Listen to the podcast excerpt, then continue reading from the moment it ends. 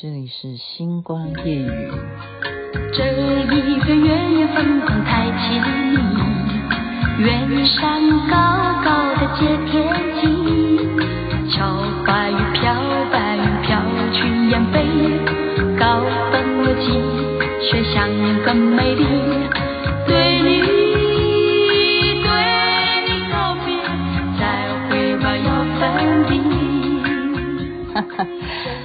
再会吧，原野，这是凤飞飞所演唱。您现在听的是星光夜雨徐雅琪分享好听的歌曲给大家。我有讲过啊，就是全部从李品轩车上听来的歌，就是介绍给大家。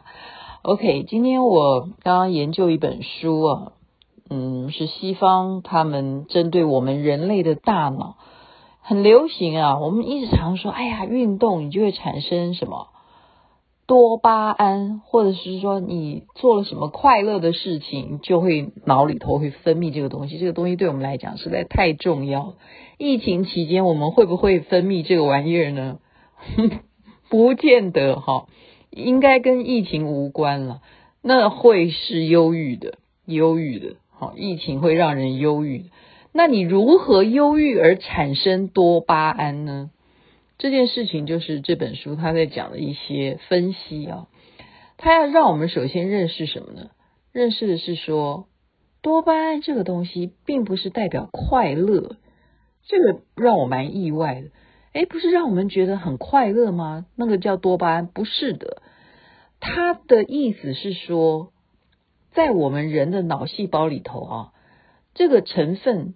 是会产生的话，是二十万分之一的几率。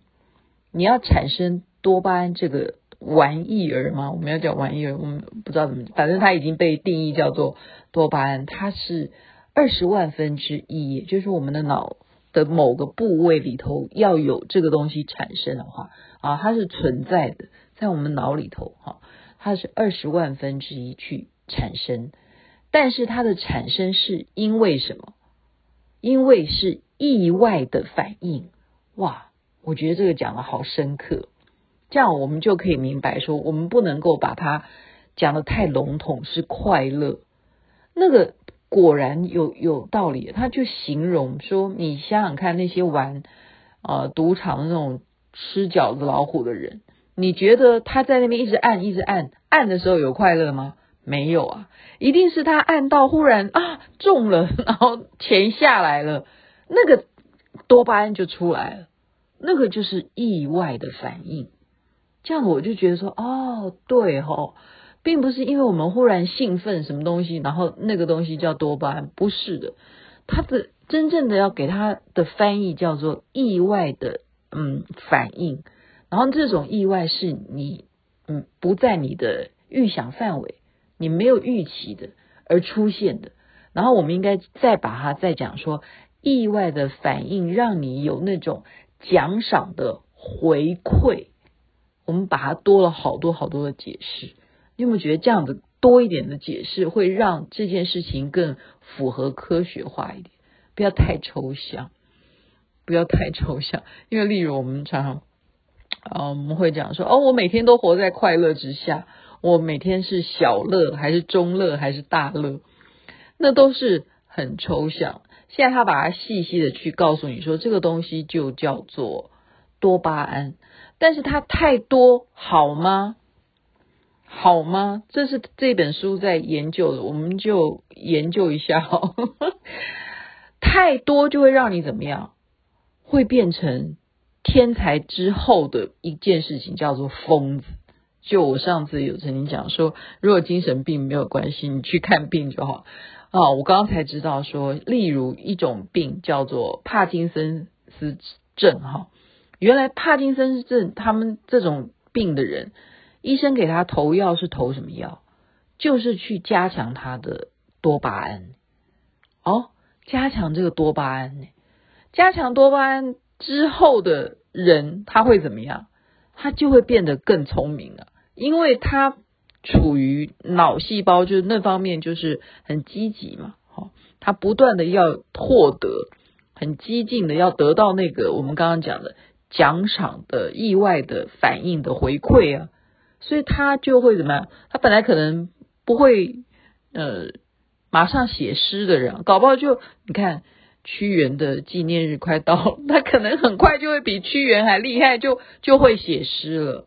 帕金森氏症的人，他吃了药，好好的吃药，而且打针，他们可能后期都是用打针的，打针啊，吃药这样子，他可能都会写诗诶，为什么？因为他那方面就特别发达，他多多巴胺就很多，多巴胺就很多。我刚刚这样才哦，原来是这样子啊！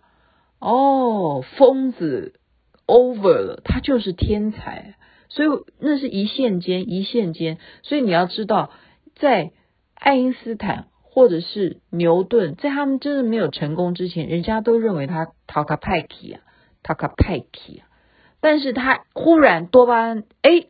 到达一个顶点的时候，哇，他看透了一件事情，然后他就创造了一个什么？他就成为了一个伟大的发明家。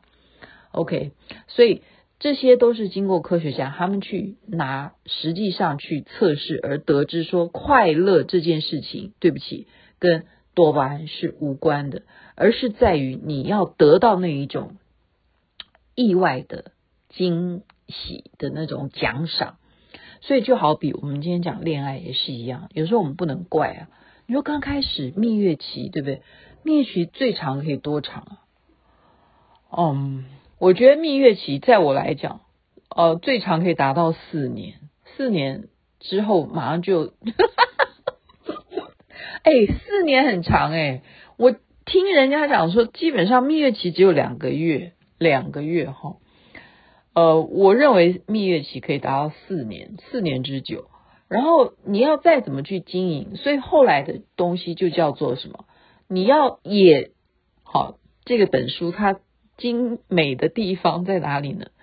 多巴胺是在让你不断的去预想说，哦，这样子按按，就像我们刚刚讲赌博嘛，一直按这个吃饺子老虎，然后会得到钱啊。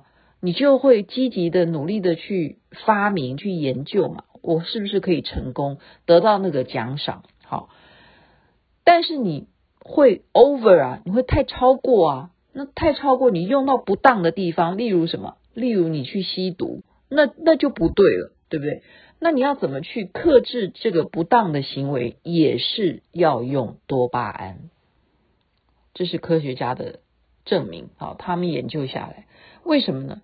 因为多巴胺的另外一个功能，就是再来用这个聪明的部分，这种要积极的去阻断你不当行为的这个想法，啊，这种成分，这种荷尔蒙，然后去产生那样子的行为，也就是你有那样子的欲望的时候，同样的也是用多巴胺去控制你的欲望。控制你的欲望，哦，所以呢，呃，他们讲说不是那么赞成啊，不是那么赞成在幼小时间就去玩电动玩具。为什么？因为其实我们的多巴胺就是长在啊、特别是额叶那边，额叶那边的部分的那种认知认知的状态，其实以一个。人类来讲，要二十岁才能够发育完整，也就是我们的额前这边的额叶这边的智慧，我们的辨识能力，我们到二十岁才能够完整。可是你在小时候，你就拼命的投注在电脑啊、游戏啊，你就每天就在玩这些东西，然后你完全你的脑回路、你的脑细胞就跟着这一些，我们讲叫做。人工智能吗？也也要这样讲吗？也不是啊，哈，就会慢慢的怎么样？就是上瘾到这些事情而不做工了。因为在古时候来讲，你想想看，我们做农夫的，对不对？天亮了，你应该要去种田呐、如果你现在就是让你的脑就已经习惯说，我就是玩手机，我就是每天啊，我就看这些短视频啊，呃。诶，其实我觉得听星光夜语还算健康了。我没有叫你一直用眼睛哈，我没有要你要用脑，而且我常常都讲笑话让大家笑嘛，对不对？他讲的意思是在说，你一直在玩电动玩具，我现在讲的是电动玩具而已啦。好，那会让你就是不会去工作了嘛。你该动手了，比方说你会忘记吃饭呐、啊，胃肠都搞坏了，是不是？然后你就是啊，就是茶来伸手，饭来张口了，就变成这样子了。哦，你就是不不做事了，就直接哦，特别现在还发明了有手套，你就可以去呃去感觉了。哦，甚后我们讲说，对啊，你说那个。EFT 这样子发明的时候，大家就哦，模拟世界哦，我们在虚拟的环境中，我们就可以得到，我们就可以观赏什么东西，你都不需要去行动，你不需要走到哪里去，不用实际去看展览，你就看那个东西就好，是这样子有有有棒吗？这样子，他他提出的问题，他甚至讲到说，人你试试看哈，往上看。头你往上看，是不是你就会觉得比较兴奋一点，快乐一点啊？我们刚刚讲快乐，好，我们但是我们不是讲说多巴胺就产生了，但我们起码你自己想想看，你自己实验好了，头往上，是不是心情好一点？然后头往下会有怎么样的感觉？头往下有什么感觉？他说头往下那个东西，你的脑。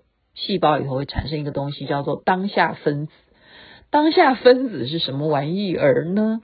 当下分子，我们把它解释，就是说，其实就是让你理智一点，要你知道当下你现在在干些什么事，然后你要去怎么看待你现在的状况，而去享受你现在的当下，而不是。向上看，上上上看，当然我们刚刚讲的是一种分别哈。向上看不是不好啊，向上看的时候，人的心情会好。好，你试试看是不是这样？向下看的时候，你能够看到什么？看到你的脚趾头，看到你们的地上面有多少灰尘，是不是该打扫？不知道，反正有差别的。他们真正只是分辨出向上看会有多巴胺。向下看会有当下分子，但这个东西都需要的，你懂吧？因为你不能够太多多巴胺，会让你太太过激进了嘛，哈，你就会我们刚刚讲了，你如果沉迷的事情是错误的，不该去沉迷的，那么就会上瘾，那个东西对你的发育啊，如果你还没成年的话。